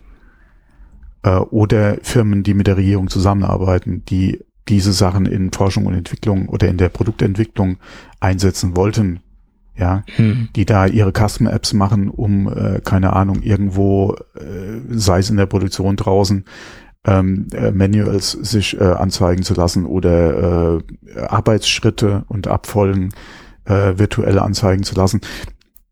Da gibt's noch andere Sachen und dafür ist die Vision Pro natürlich auch viel zu teuer im Prinzip, ja, für solche Anwendungen. Aber man kann das sich ja da tausend Ideen äh, oder, oder ähm, äh, Einsatzzwecke jetzt mal äh, ausdenken. Wie gesagt, in solchen Firmen oder in da in der Entwicklung, ja, ähm, könnte das natürlich auch eine, eine Rolle spielen, inwieweit äh, sowas dafür überhaupt angeschafft werden dürfte. Mhm. Gerade wenn man mal momentan guckt, ja, ähm, wo im Drohnenbereich, gerade mit den High-End oder professionellen Anwendungen von DJI, mhm. ähm, es da ja schon Ausschlüsse gab äh, bei Firmen, wo man gesagt hat, die Technik ähm, dürfen wir dafür nicht einkaufen. Ähm, wobei jetzt gerade DJI ja auch die, die Expat-Beschränkungen äh, bekommen hat von der chinesischen Regierung. Das wird ja da aus der Seite jetzt auch gerade nochmal die Karte gespielt. Äh, aber wo jetzt, wie gesagt, westliche Firmen, die gerade in solchen Anwendungen unterwegs waren, ganz klar gesagt haben, wir können die Produkte in Zukunft nicht mehr einkaufen, äh, müssen auf andere Hersteller halt ausweichen. Ähm, das könnte für, für Apple und für die Vision Pro natürlich da äh, ähnlich laufen. Ja. Mhm. Möglich, ja möglich, möglich. Naja, schauen wir mal. Ja, klar, müssen wir abwarten. Definitiv, ja. Ja. Du hast auch noch was eingetragen zum Thema Apple Vision. Ach so, ja, Vision Pro, ja, genau, äh, ja, genau, Vision Pro. Und zwar, wir hatten ja in der Vergangenheit schon drüber gesprochen, dass Apple ja diese ähm, Developer Labs, also die Möglichkeit äh, ähm, schaffen wird, vor Ort, ähm, dass Entwickler halt vor Ort ähm, auf die ähm, Vision Pro zugreifen können, äh, da äh, halt ihre Apps testen können, ähm, beziehungsweise da auch nochmal Unterstützung bekommen, wenn sie halt Fragen haben zu der Entwicklung für die Vision Pro. Und da ähm, hatte ich jetzt gerade einen Artikel gelesen, dass es in Amerika ein Lab gibt, und zwar in Cupertino mhm. für Entwickler in den Staaten. Also wenn, egal wo du in den Staaten bist und du willst auf eine, äh, auf so ein Developer Lab halt zurückgreifen, musst du nach Cupertino reisen. Mhm. Ähm, und wie gesagt, dass die Termine da anscheinend nicht ausgebucht sind. Ja, ich frage mich wieso. Ja, weil äh, Apple natürlich auch gesagt hat, ihr macht das auf eigene Kosten, wenn ihr zu uns kommt. Ähm, wir stellen euch die Möglichkeiten hier zur Verfügung, aber wenn ihr, keine Ahnung, ja, äh, von weit, weit weg kommt, ähm, ja, müsste halt aus eigener Tasche bezahlen. Ähm, und wie gesagt, es sind anscheinend noch Termine frei. Also wer Interesse hat, kann da gerne Termine buchen. Ja, ich bin mal gespannt, wie es bei uns aussieht, weil dazu habe ich jetzt noch nichts gelesen. Mhm. Aber ich könnte mir vorstellen, dass es natürlich dann in Europa auch nur einen Punkt gibt, ja, wo sie das in Zukunft dann machen wollen. Ähm, naja, es, es, waren ja zwei in der Diskussion. München und London waren ja in der Diskussion. Äh, also ich könnte mir jetzt, äh, so wie es in den Staaten gelaufen ist und die Staaten sind nochmal eine Nummer größer, ja, mhm. könnte ich mir vorstellen, dass es wahrscheinlich auch auf einen hinausläuft. Inwieweit das natürlich dann eventuell Brexit, äh, Brexit nochmal eine Rolle spielt, dass du sagst, okay, äh, UK ist nicht, ist nicht Europa, ähm, dass du da vielleicht nochmal einen anbietest. Ähm, äh, wäre vielleicht noch mal so ein Ding, aber ich könnte mir eher vorstellen, dass sie dann sagen, hier äh, Insel ist Insel, äh, Pech gehabt, ja, reist, hm. äh, reist nach München hm. oder halt auch den Deutschen oder was dem Rest von Europa sagen, ihr müsst halt nach London reisen. Ja, könnte ich mir jetzt ja auch gerade vorstellen, dass es dann da auch passiert, dass wir dann hier nur einen Standort haben. Also ich tippe ja eher, dass es München werden wird, weil Apple ja im Moment ja. so den mhm. Augenmerk eh im Bereich München hat und ich auch die mhm. Vermutung habe, dass London mehr oder weniger äh, immer mehr ins Hintertreffen gerät und eine äh, geringere Rolle einnehmen wird. Ja. Das hat man ja auch in der letzten Zeit gesehen, was ja für Expansionspläne ans Tageslicht gekommen sind mhm. was, was den Standort München beanlangt. Da haben sie ja große Grundstücke gekauft und, und haben da ja so einiges in, in Planung. Ähm, also da, da, der wächst ja äh, fast täglich der, der Standort Ort München mhm. und ähm, von daher könnte ich mir vorstellen, dass das äh, Entwicklerlab ähm, in München äh, entstehen wird oder vielleicht sogar schon vollkommen ausgebaut ist in Anführungsstrichen. Naja. Schauen wir mal. Ja. So, und, und e-, eben gerade haben wir über die schlechten iPad-Zahlen gesprochen und wir haben auch darüber gesprochen, dass das iPad Mini ähm, ja, schon sehr lange am Start ist, nämlich seit äh, Herbst 2021, also relativ lange am Markt und ähm, da gab es zwei gleiche Aussagen mehr oder weniger äh, von Mark Gurman und Apple äh, Shrimp Apple Pro, die davon ausgehen, dass es noch 2023 ein Update geben wird, also das iPad Mini 7 soll 2023 noch kommen. Äh, Ming Chi Kuo hat gesagt, das soll erst äh, Q1 2024 kommen. Und ähm, ja, bin gespannt, äh, wer recht hat. Und äh, alle drei sind sich aber mehr oder weniger äh, darüber im, im, äh, darüber einig, dass die Geräte oder das Gerät mal ein kleines Update bekommen soll, ein A16 oder eventuell sogar ein A17-Chip, also nur ein Speedbump. Wi-Fi 6E soll an Bord sein und Bluetooth 6.3 und sonst soll es sich mehr oder weniger zum iPad Mini der aktuellen Generation nicht großartig unterscheiden. Ja gut, ähm, Revolution werden die da wahrscheinlich auch nicht mehr auslösen und diejenigen, die sich ein iPad Mini kaufen, ich glaube, die sind auch jetzt nicht unbedingt, ich, ich weiß es nicht, kann es ganz schlecht einordnen, äh, mhm. wer jetzt der klassische iPad Mini Kunde ist. Ich habe ja auch ein iPad Mini der sechsten Generation und ich muss sagen, das Gerät ist mehr bei mir im Einsatz als das große iPad, iPad Pro 12,9 Zoll, liegt aber auch einfach darin oder daran, dass es wirklich extrem handlich ist und äh, vom, vom Umgang her, von der, von der Ergonomie her für, für meine Einsatzzwecke wesentlich ähm, ja, charmanter ist oder meine Einsatzzwecke mehr entgegenkommt. Ja. Ja. Gut, das dazu.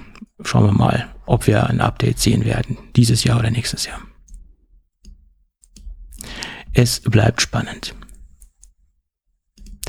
Gut, dann gibt es noch ein paar äh, neue Informationen zur Apple Watch Series 9 und auch dementsprechend zu Ultra 2.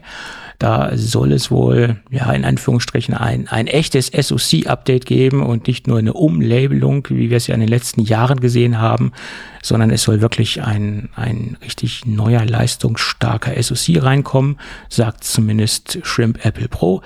Ähm, die Farben für die Series 9 wurden auch schon genannt. Das einmal Midnight, einmal Starlight, einmal Red, einmal Silber oder Silver. Und es soll eine neue Farbe hinzukommen, nämlich äh, Pink. Ja, bin ich gespannt, wie das Pink dann aussehen wird, ob es wirklich so ein kräftiges Pink sein wird oder so ein, so ein leichtes Pink etc. Da gibt es ja auch natürlich sehr, sehr viele Farbvariationen passt ja jetzt auch so ein bisschen zum aktuellen Barbie-Hype. Vielleicht ist das auch so ein ich bisschen. Ich wollte es gerade noch erwähnen, ja. So ein bisschen Barbie ähm, beeinflusst das Ganze. Keine Ahnung, wie kurzfristig Apple da die Farbgebung festlegt oder wie ähm, da kurzfristig darauf Einfluss genommen werden kann auf diese ganze Geschichte. Keine Ahnung. Ähm, ja, zum und in der Edelstahlversion soll es dann keine Pink-Variante geben, da soll es dann ganz klassisch bleiben bei Gold, Graphit und Silber. Da gibt es keine Abwandlungen. Sonst soll es mehr oder weniger das gleiche Gehäusedesign behalten. Da soll es auch keine Änderung geben, halt nur die neue Farbe. Ähm, was an Sensoren, was an anderen Dingen noch hinzukommt, keine Ahnung, hat er sich jetzt dementsprechend nicht zu geäußert. Allerdings wäre es ja schon mal schön, wenn da auch ein wirklich neuer, leistungsstarker SoC reinkommt. Das wäre ja auch schon mal ein, großer Fortschritt nach meiner Meinung. Zu Apple Watch Ultra 2 gab es auch eine Aussage, dass es jetzt ein zusätzliches Farbdesign geben soll. Das Titaniumgehäuse soll dann nicht nur in, in Silber kommen, sondern in Schwarz, also schwarzes Titanium. Äh, da bin ich dann sehr gespannt, wie das aussehen wird. Ich könnte mir das sehr gut vorstellen, gerade mit dem, mit dem Action-Button, der ja in Orange ist, hat man dann ein, ein sehr kontrastreiches äh, Farbenspiel, schwarz und dieser orangefarbene äh, Action-Button, das könnte schon sehr, sehr gut aussehen. Also da bin ich dann stark in der Versuchung, vielleicht doch nochmal in das Apple Watch Game einzusteigen, wenn man dann eine Ultra 2 in äh, in schwarzem Titanium sehen wird. Ja. Weil meine aller, allererste Apple Watch, die ich, die ich hatte, die war auch in schwarz und das, das fand ich schon sehr, sehr cool, sehr, sehr gut aussehend. Ja, wenn die Gerüchte stimmen, dass er wahrscheinlich auch leichter werden soll. Ja, wir hatten ja schon mal drüber Ja. gesprochen, dass sie äh, wahrscheinlich oder dass ja Teile in, in 3D-Druckverfahren ähm, gemacht werden sollen bei der äh, bei der äh, Titanium sage ich schon bei der äh, Ultra. Ähm, dann wird's ja oder soll sie ja noch mal Gewicht verlieren und Ja. leichter werden. Ja, das mal gespannt, ja. obwohl zu leichte, äh, ja, sei es jetzt eine Smartwatch oder sei es jetzt eine konventionelle Uhr, da- das hat ja auch immer so ein bisschen so den Touch von, von, von Minderwertigkeit, wenn was zu leicht ist, finde ich. Also ein gewisses, eine gewisse Schwere sollte man doch schon haben. Äh, ich, mir ist es persönlich egal, aber so auf der, auf die Masse wirkt es doch aus, auch wenn es was, wenn es so ganz leicht ist, hat es dann auch so einen, so einen minderwertigen Touch und Eindruck finde ich jetzt. Darüber kann man natürlich auch diskutieren. Aber stell dir mal vor, so, ein, so eine schwere, so eine schwere, Brei- äh, so eine, so eine optisch schwer erscheinende Breitling wiegt auf einmal nur 50 Gramm. Das, da, da würdest du ja natürlich auch ein bisschen, äh, ja, skeptisch werden. Warum ist die jetzt so leicht? Ja, ist ein Fake. Ja, eben. Und davon gibt's eine Menge, du. Das ist ein großer Markt. Und, und auch diese Fake-Profi-Uhren, die werden ja auch immer besser. Ne? Also da gibt's ja auch eine wahnsinnig große Ja, Qualitätsspanne. wobei, wobei, da gibt's auch pre preislich eine sehr große Spanne. ja, ja, die äh, in äh, ich, Manche Fakes kosten ja auch schon richtig viel Geld. Ja. ja, ich, ich letztens, Nicht so viel wie das Original, weil dann kannst du ja auch das Original kaufen. Ja, aber wo dann schon sehr hochwertige kannst du da auch schon ausgeben. Ja. äh, hochwertige Uhrwerke eingesetzt worden sind, also keine billigen mehr, also wo dann wirklich schon auf Qualität geachtet äh, wird, in Anführungsstrichen. Ja, ja, gibt es auch. Naja, ich bin gespannt. So, und dann ist ein Patent aufgetaucht. Alle Jahre wieder wird das, äh, wird die Dorf aus, äh, wird, die- wird die Sau aus dem Stall geholt und durchs Dorf getrieben, habe ich das Gefühl. Äh, und die Hoffnung stirbt bekanntlich zuletzt, dass wir irgendwann mal eine ähm, LTE oder sogar 5G-Konnektivität in unseren MacBooks haben werden, was, äh, was Standard-Business-Anwender aus dem Windows-Bereich schon seit Jahrzehnten kennen, hätte ich bald gesagt, dass man in, in gewissen Laptop-Klassen eine ganz normale SIM-Karte Mhm. reinstecken kann. Das ist ja in der Windows-Welt auch. Ja. ja, es ist in der Windows-Welt ein alter Hut. Also wenn man das haben will, dann, dann kriegt man das von HP, von, von sonst wo. Alle möglichen Anbieter äh, Mhm. bieten in gewissen Business-Variationen und Varianten die Möglichkeit, da äh, äh, SIM-Karten reinzuschieben. Naja, und jedenfalls ist ein Patenteintrag oder ein Patent aufgetaucht, äh, aufgetaucht äh, äh, was beschreibt, dass man in Hochgeschwindigkeitszügen ähm, sicherstellen kann, dass man, wenn man von einem von einer Empfangsstation zur nächsten fährt, in Anführungsstrichen, dass man da gleichmäßigen und durchgehenden Empfang haben soll. Ich habe mir das jetzt ein paar Mal durchgelesen und da, da fällt natürlich auch der Begriff 5G, aber er fällt jetzt nicht direkt darin, dass wir jetzt in irgendeiner Weise 5G in MacBook sehen sollen. Also das ist ein Patent, was sich auf ganz andere Art und Weise beschreibt und was eigentlich die Technik beschreibt, dass man halt keine Ausfälle mehr hat, wenn man jetzt da, da unterwegs ist.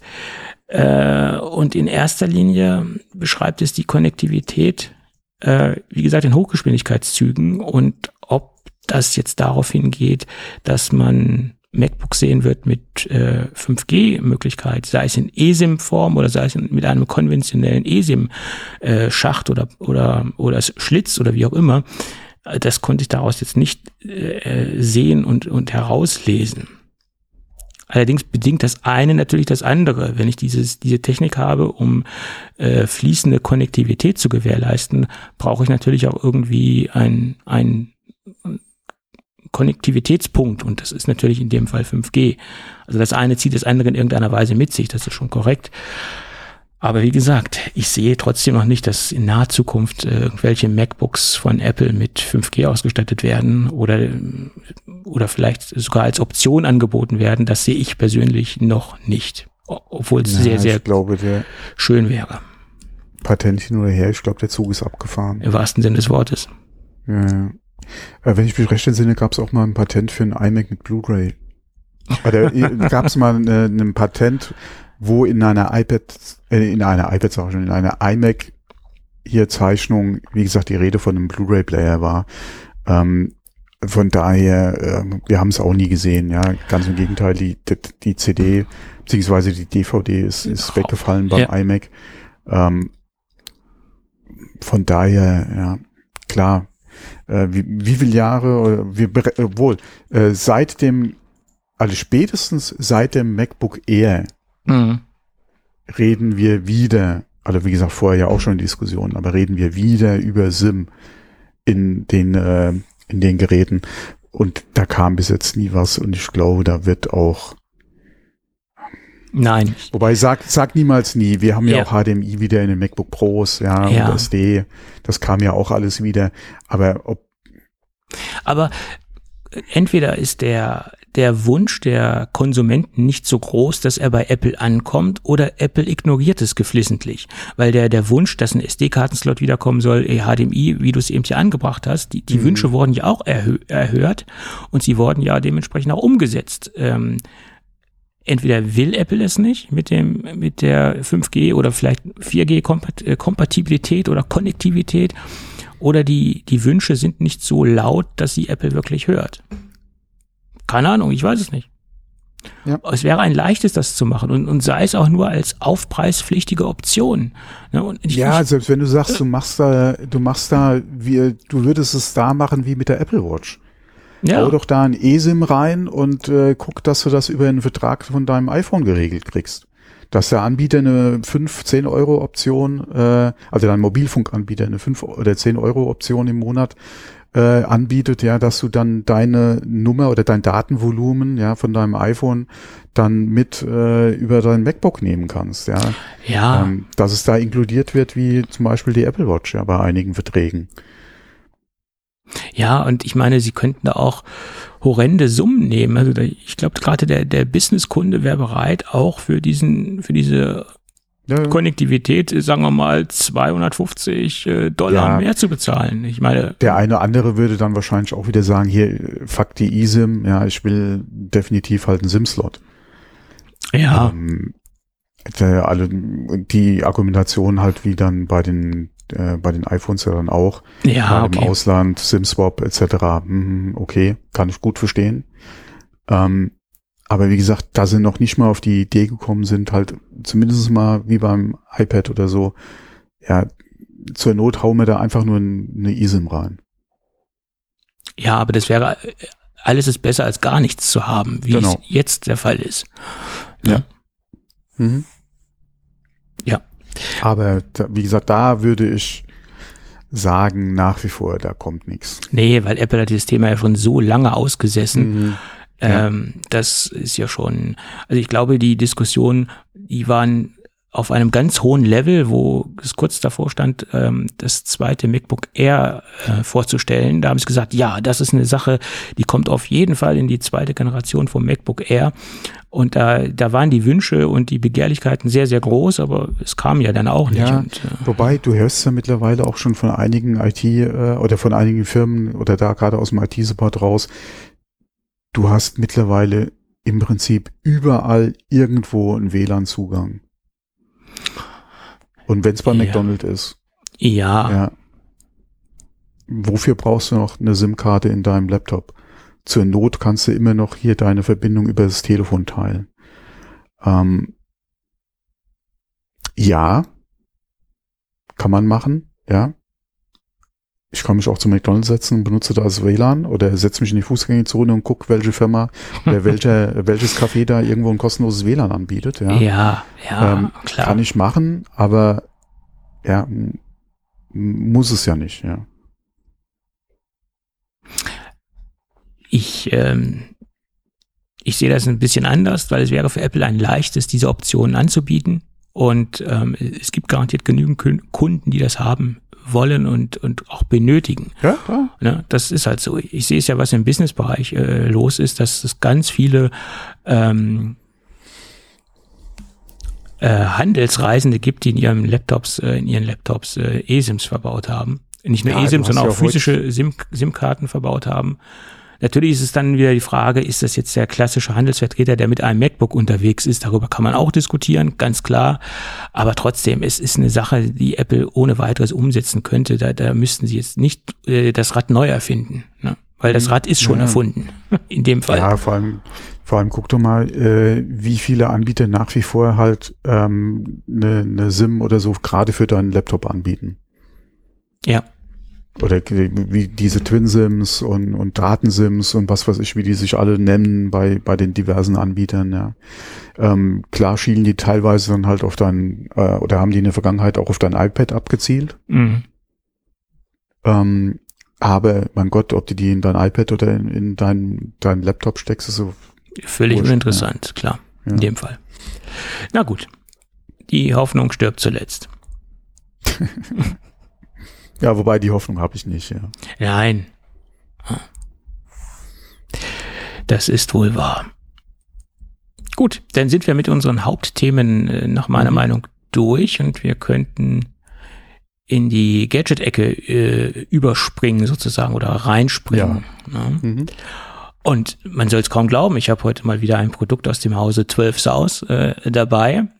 Und ähm, sie haben mit dem Produkt einen ganz neuen Markt betreten, also für sich einen ganz neuen Markt betreten, äh, den andere marktbegleitende Hersteller schon seit Jahrzehnten, hätte ich bald gesagt, oder seit Jahren äh, für, für, für sich erschlossen haben. Nun hat sich das Ganze auch äh, bei 12 Saus etabliert und sie sind im Bereich der ähm, ja, der Deskpads eingestiegen. Deskpad ist im Endeffekt, wenn man es jetzt mal ganz stark runterbricht, nichts anderes als ein überdimensionales Mauspad.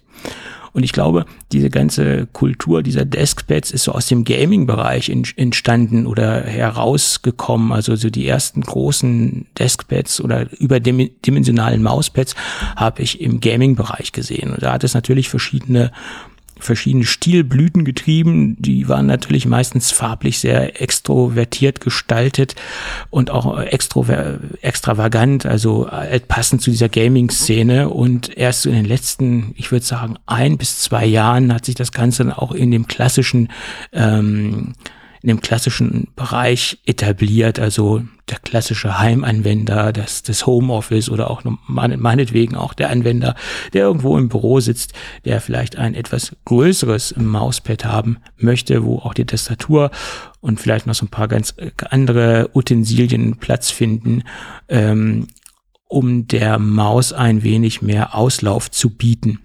Äh, Und wie gesagt, in diesen Markt ist jetzt auch die Firma 12 South eingestiegen. Sie nennen das Ganze Desk, Deskpad, äh, wie passend logischerweise. Und äh, sie machen da so ein paar Dinge anders, äh, als es marktbegleitende Hersteller tun, finde ich.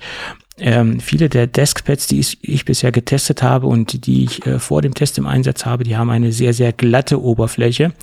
Und ähm, 12 South hat eine strukturierte Oberfläche, also so, ich sag mal, so ein so, so, so einem ähm, offenporigen Leder nachempfunden. Trotzdem ist das Ganze für die Maus sehr, sehr gleitfreudig sozusagen. Also 12 South spricht von einem äh, präzisen Mousing. Mousing ist auch ein Begriff, den ich vorher noch nicht kannte. Aber jedenfalls sprechen sie von einer sehr präzisen äh, Mausführung, egal ob es jetzt eine Magic Maus ist oder sonst was. Also die Mäuse sollen da wohl sehr gut drauf laufen. Ich habe jetzt keinen extrem großen Unterschied festgestellt, ob es jetzt besser läuft auf meinem Produkt, was ich vorher eingesetzt habe, oder auf dem 12 South äh, Maus oder Deskpad.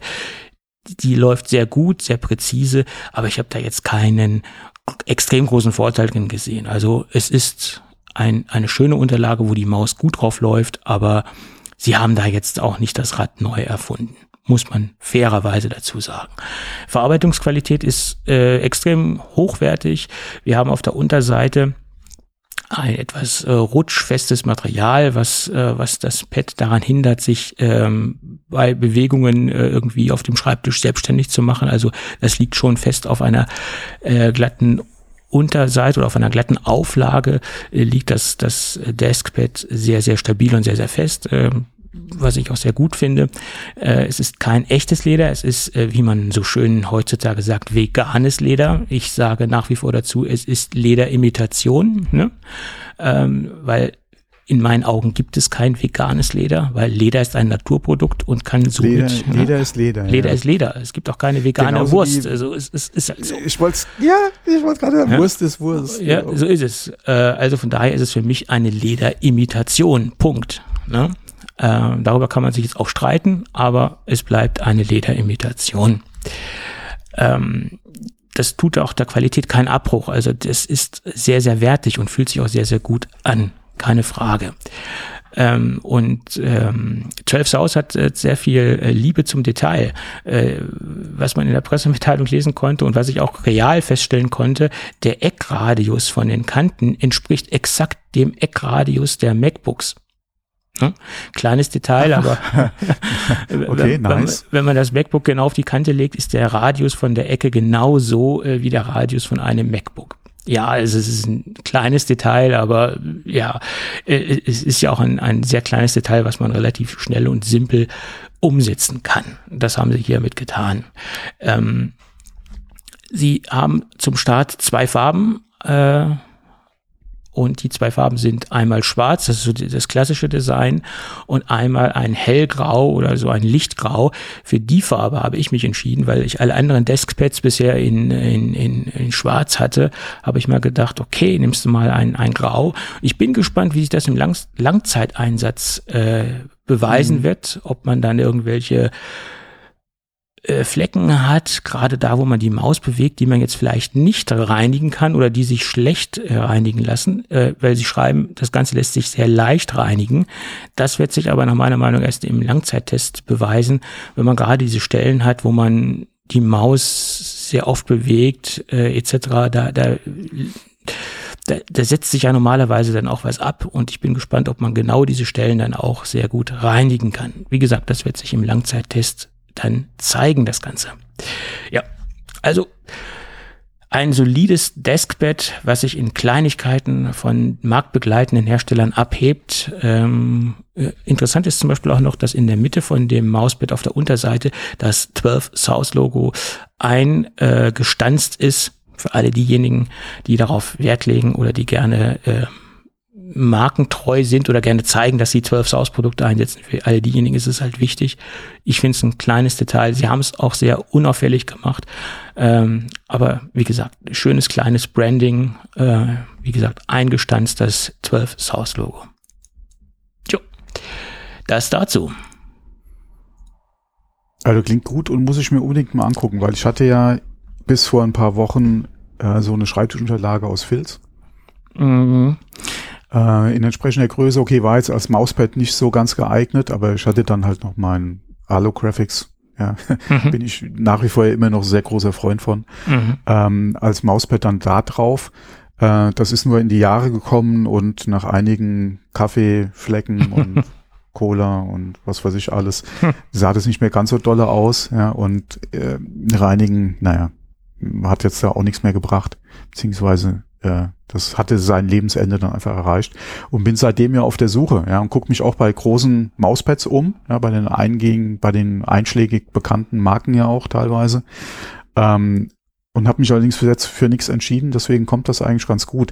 Also das Grau gefällt mir von den Bildern her ganz gut, nur ob das mit mir so kompatibel ist, ich weiß es nicht, ja, wobei schwarz bin ich jetzt auch nicht unbedingt so der Freund, ja, alleine schon, ja, wegen Staub etc.